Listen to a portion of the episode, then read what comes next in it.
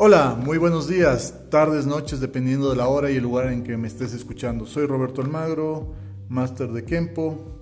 Pues bueno, en este tercer podcast, del cual denominamos la serie Mantener el Kempo funcionando, que tiene la intención de que tú, darte las herramientas para que tú como instructor puedas ayudar a más gente a mejorar el Kempo, a mejorar el entrenamiento y hacer que tengamos un Kempo de gran nivel.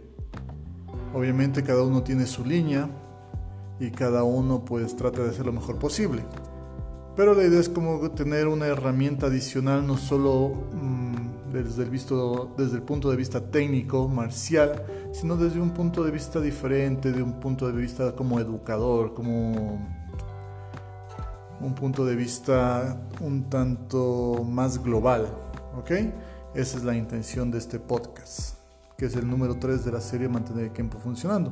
Hoy quiero conversar contigo sobre la actitud del instructor, el tiempo y la vida, ¿ok? Entonces vamos a empezar con el instructor. El entrenamiento debe ser fuerte, veloz e intenso. Cada sesión de entrenamiento debe contener estos factores e irlos incrementando en gradiente. Como decía el señor Parker, first flow, after power. Ese es el método a aplicar con rigurosidad. Fíjate que hago énfasis con rigurosidad. De manera intencional se debe tratar de alcanzar la máxima velocidad del movimiento. Entonces, cuando hablamos sobre esta parte de que el entrenamiento debe ser fuerte, veloz e intenso, es la manera como el maestro Parker lo hacía. Hay muchas historias, leyendas urbanas hasta de cómo era esto, ¿ok? Entonces uno de los seniors de Kempo contaba que los viernes en la noche pues iban a practicar en el callejón que estaba en la parte posterior de la escuela de Parker. Y ahí sí lo hacían con zapatos y lo hacían de mucha realidad. Entonces él ponía mucho énfasis en esto. Y también en el libro del Zen Kempo, el maestro Parker dice First Flow, After Power. Primero fluye y después pone el poder. No vayamos al revés.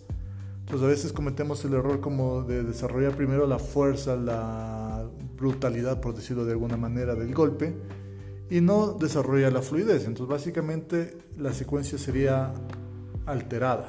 La secuencia correcta sería primero enseñar a los estudiantes a fluir y luego enseñarles cómo desarrollar el poder.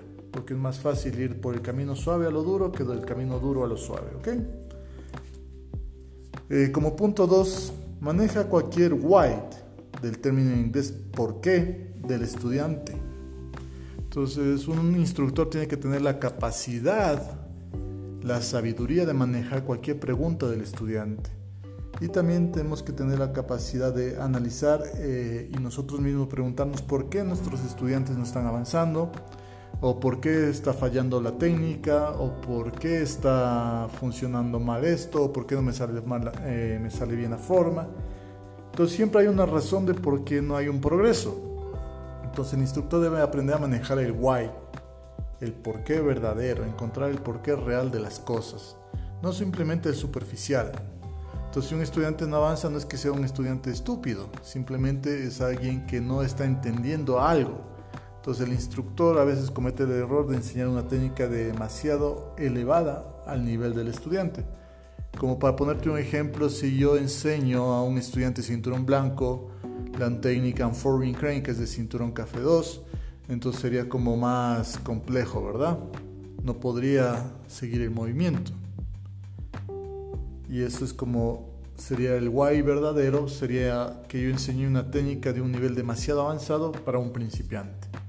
Entonces muchos de los estudiantes que no pueden avanzar es básicamente porque les estamos dando un nivel muy alto para su capacidad.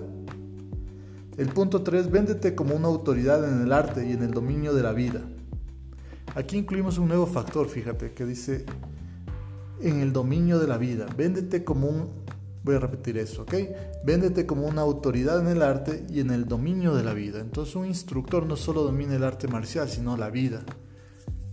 Porque básicamente nosotros como masters lo que tratamos o tenemos de propósito es de guiar a la gente, pero si nosotros no dominamos los principios de la vida, ¿cómo podemos dominar el American Camp? El maestro Larry Tatum en su libro, que se llama Con el corazón y el alma de un maestro de Kempo, dice que un paso en la lógica de la vida es un paso en la lógica del Kempo. Ambos van de la mano. Por lo cual sería muy bueno tener este concepto en cuenta, ¿ok? El número cuatro sería, somos gente que incrementa el potencial de vida de la gente. Imagínate eso, que tú eres una persona que incrementa el potencial de vida de otra persona. Al momento que tú enseñas el sistema Kempo, estás enseñando defensa personal, estás dándole herramientas que van a incrementar su potencial de vida. En el caso personal yo manejo ejecutivos, manejo niños, entonces mi trabajo es enfocar el entrenamiento de acuerdo a cada necesidad de ellos, más que de que aprendan el sistema, satisfacer las necesidades que ellos tienen en un inicio. Entonces eso sería, tendría que ver con el punto 2, que es el white, que es manejar eh, el why del estudiante, ¿ok?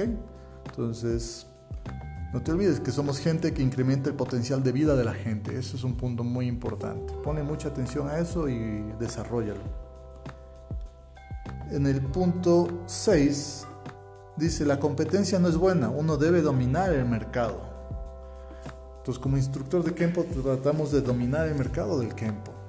¿ok? No tienes que conformarte con menos. Si tú tienes el potencial y sabes lo que sabes, pues el único camino que te queda es el de, su vida, ¿ok? Domínalo, hazte un gran máster. No pierdas el punto de vista.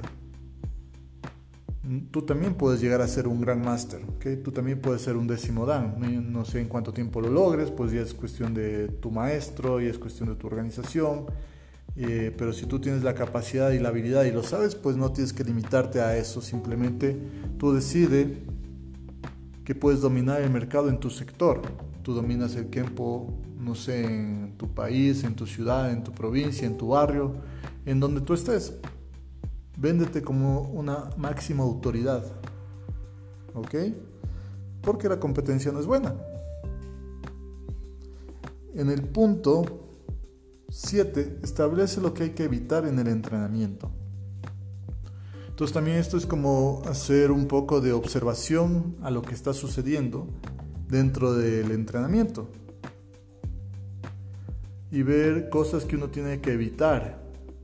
Eh, por ejemplo, no tener un horario estable, permitir que los estudiantes entren a la hora que quieran, eh, no sé, ponerte a conversar con un padre de familia mientras debes estar dando clases, o ponerte a chatear mientras debes estar dando clases entonces simplemente tú tienes que dedicarte al entrenamiento al 100%. El entrenamiento es lo más importante cuando un estudiante y un instructor están parados en el tatami, pues simplemente van a entrenar y a eso, no a hacer vida social. ¿ok? La vida social está bien para después del entrenamiento, no es nada malo, pero después de la clase. ¿ok? Como punto 8, establece lo que puede ayudar al entrenamiento. Entonces ya en el punto anterior vimos qué es lo que debemos evitar, ahora tenemos que ver qué es lo que puede contribuir y ayudar al entrenamiento. Entonces no sé si tú tienes a tu disposición una televisión y puedes pasar una película de Kempo, un video de un maestro de Kempo, del maestro de tu línea, hacer como un, día en el que tú puedas pues presentar un video de tu maestro o del líder de tu organización, pues eso también puede ayudar al entrenamiento. Entonces, por ejemplo, yo en mi escuela, mis estudiantes los días viernes después de la clase tenemos media hora de lo que nosotros llamamos cine de Kempo. Entonces siempre les paso un video de un seminario de mi maestro, que es el gran maestro Larry Tatum, y le digo, miren, este es el nivel al que podemos llegar todos. ¿Ok? Entonces, ese sería un tip que lo puedes hacer como para ayudar al entrenamiento. Dice el punto 9, enseña mientras estés dando clases Kempo. Ha de saber al estudiante que es algo a lo que es un privilegio asistir. Mira, esto es muy interesante. Enseña mientras estés dando clases de Kempo. Has de saber al estudiante que es algo a lo que él está teniendo un privilegio, es un acceso. Aprender Kempo es un privilegio para la gente. Date cuenta de eso. Y yo siempre hago el símil o la analogía de que el Kempo es el Ferrari de las artes marciales. Porque tiene aerodinámico, porque es bonito, porque es rápido. ¿Ok? Entonces no es cualquier cosa, es un privilegio, no cualquiera puede entrenar Kempo. De cierta forma, uno tiene que tener un cierto grado de capacidad, tanto física como mental, para entrenar Kempo. Esto no quiere decir que vamos a discriminar, pero sí hay que darnos cuenta que para aprender Kempo tiene que ser alguien que va a dedicarse a estudiar Kempo no solo a imitar los movimientos, no vas a ser un Kempo Dummy, un muñeco del Kempo, simplemente pues te paras y imitas lo que hace el maestro, no. Eso está bien como una fase, como la fase embrionaria, pero no toda la vida. Entonces, hazle notar al estudiante que es un privilegio que esté entrenando contigo. Porque tú eres la máxima autoridad en tu sector, en tu barrio, en tu país o en tu provincia. Tú eres la máxima autoridad del Kempo. Entonces los que entrenan contigo tienen el privilegio de entrenar contigo, ¿ok?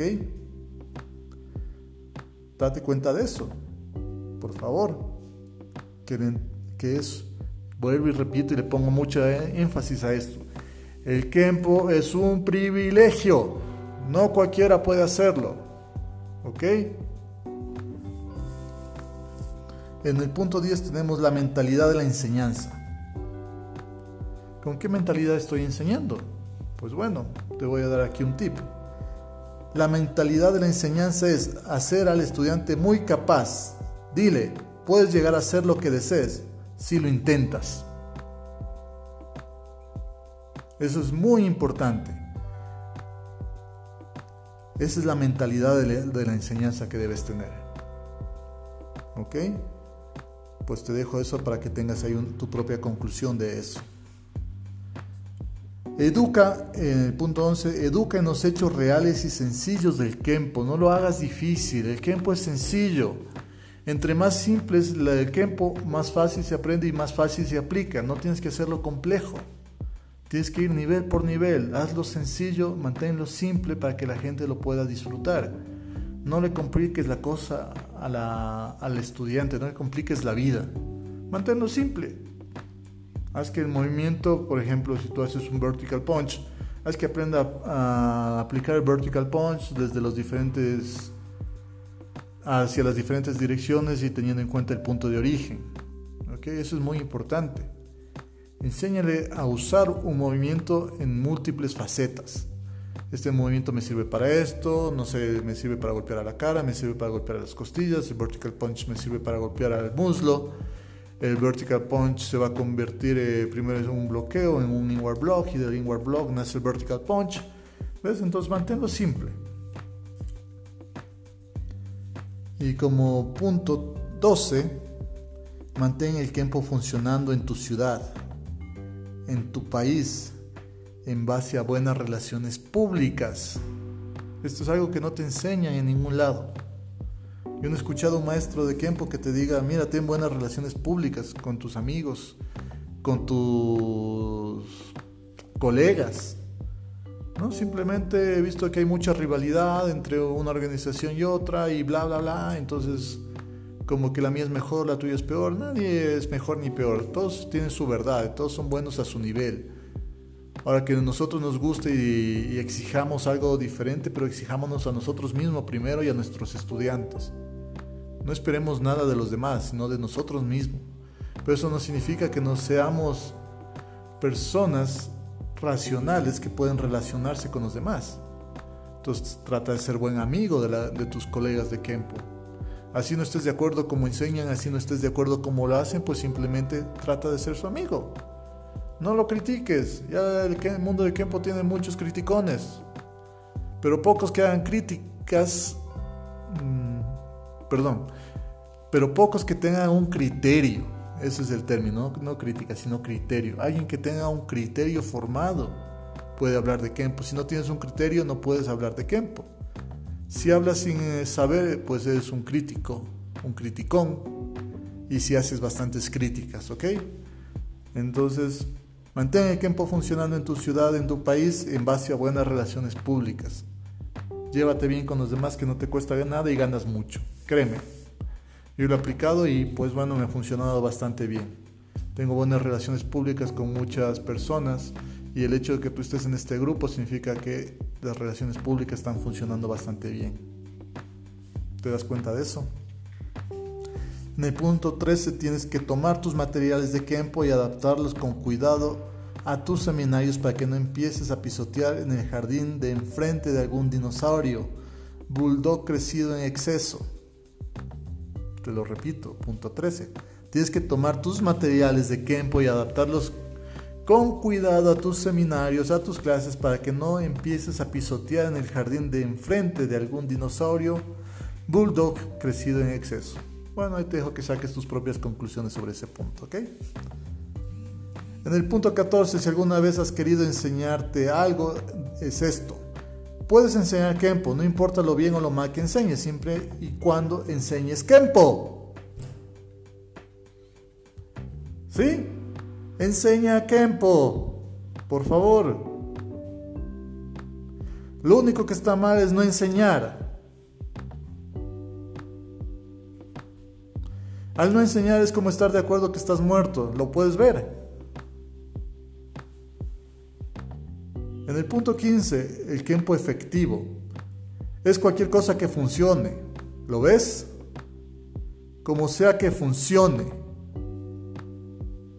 No importa si, hace, si pone el dedo de tal manera, que si nos pone bien esto, que no pone bien este otro, que el cat stance, que el forward bow, que el reverse bow, eh, no sé qué la alineación, no importa. Lo importante es que funcione. No veas eh, en el otro tus defectos, simplemente corrige los, tuyos propios y manéjalos. Corrige a tus estudiantes no en crítica, sino con criterio. ¿Ok? Y si no sabes la diferencia, por favor busca un diccionario y mira qué es la, cuál es la diferencia entre crítica y criterio, ¿ok? 16. Lo que determina el éxito o el fracaso en el entrenamiento es si uno puede o no puede controlar a los estudiantes. Si tú no puedes controlar a tus estudiantes, pues no eres un buen instructor. Así de sencillo. Entonces no vas a tener éxito. 17. Asegúrate de ser puntual. La precisión en los horarios les da confianza a tus estudiantes. Sin ella creen que eres descuidado y tienen razón.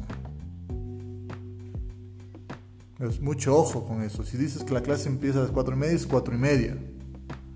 Si dices que es a las 5, es a las 5. A la hora que tú digas, pero empieza puntual. Eso le va a dar confianza a tus estudiantes y van a tener estabilidad. 18. El entrenamiento ser debe ser y estar vivo, entregado satisfactoriamente. Saca tus conclusiones sobre ese tema. 20. Un estudiante no puede tomar decisiones, le dices qué hacer, ponte en una posición de autoridad. Eso no creo que necesite mucha explicación. 21. Ayuda al estudiante a desarrollar su capacidad de observar y comprender. Ese es un punto que se falla mucho en el mundo del Kempo. No ayudamos a desarrollar la capacidad de observar y comprender. 21. Ayuda al estudiante a desarrollar su capacidad de observar y comprender. Aplícalo, por favor. 22. Ayuda al estudiante a aumentar su capacidad de hacer. Por hacer quiero decir, define hacer como el hacer algo efectivo y diferente, hacer que es la acción que lleva a un está hecho. Te repito eso. Ayuda al estudiante a aumentar su capacidad de hacer. Por hacer quiero decir, define hacer como el hacer algo efectivo y diferente. Hacer es la acción que lleva a hecho. Es básicamente como en inglés es do and made, ¿ok? Hacer a estar hecho. Muchos pueden decir, ah, sí, yo puedo hacer esto, yo puedo hacer este otro, yo puedo hacer esto, yo puedo hacerlo mejor que tú, ok. Pero nadie te dice está hecho. Y te cuento una anécdota. Cuando yo empecé en el mundo de Kempo tenía algunos detractores, creo que aún los tengo, aunque no me lo han dicho frontalmente pero muchos decían, sí, yo soy mejor que tú, yo soy mejor que esto, yo soy mejor, a mí me sale más bonito esto, bla, bla, bla, bla, bla, bla. Fine, está bien. Pero ninguno en Ecuador ha tenido los pantalones para traer a un gran máster y pararse frente a él y rendir un examen. Nadie. Entonces no es lo mismo decir yo puedo a yo hice. Y yo te puedo decir yo hice. Y eso es muy importante. Y bueno, hasta aquí vamos a llegar con este podcast. No quiero alargarme mucho por respetar tu tiempo y sé que te va a ser de mucha utilidad. Esta es la primera parte del podcast porque lo titulé Notas sobre la actitud del instructor, el tiempo y la vida. Ahora hemos visto solo la actitud del instructor. En el próximo podcast veremos sobre la actitud en la vida y en el tiempo, ¿ok? Cualquier cosa estoy a tus órdenes, déjame saber cómo te puedo ayudar. Eh, si quieres puedes comentar en el grupo, puedes mandarme un mensaje por interno, puedes escribirme a mi WhatsApp, puedes escribirme por Facebook, en todas mis redes sociales, estoy a tu disposición y a tus órdenes, ¿ok? El afán de esto simplemente es darte nuevas perspectivas, nuevos puntos de vista que probablemente puedan ayudar. Es darte nuevas y posiblemente mejores ideas con las que puedes pensar sobre el Kempo y sobre ser instructor de Kempo, ¿ok? Entonces, no siendo más por el día de hoy, me despido, esperando que esto se siga replicando, siéntete libre de compartirlo eh, con tus estudiantes si así lo deseas, con tus amigos, colegas, puedes recomendarlos que se inscriban al grupo también y estoy a las órdenes. Ha sido un placer, me despido a ti con mucho cariño y respeto, tu hermano en el arte, Roberto Almagro. Tengas una buena tarde día o noche.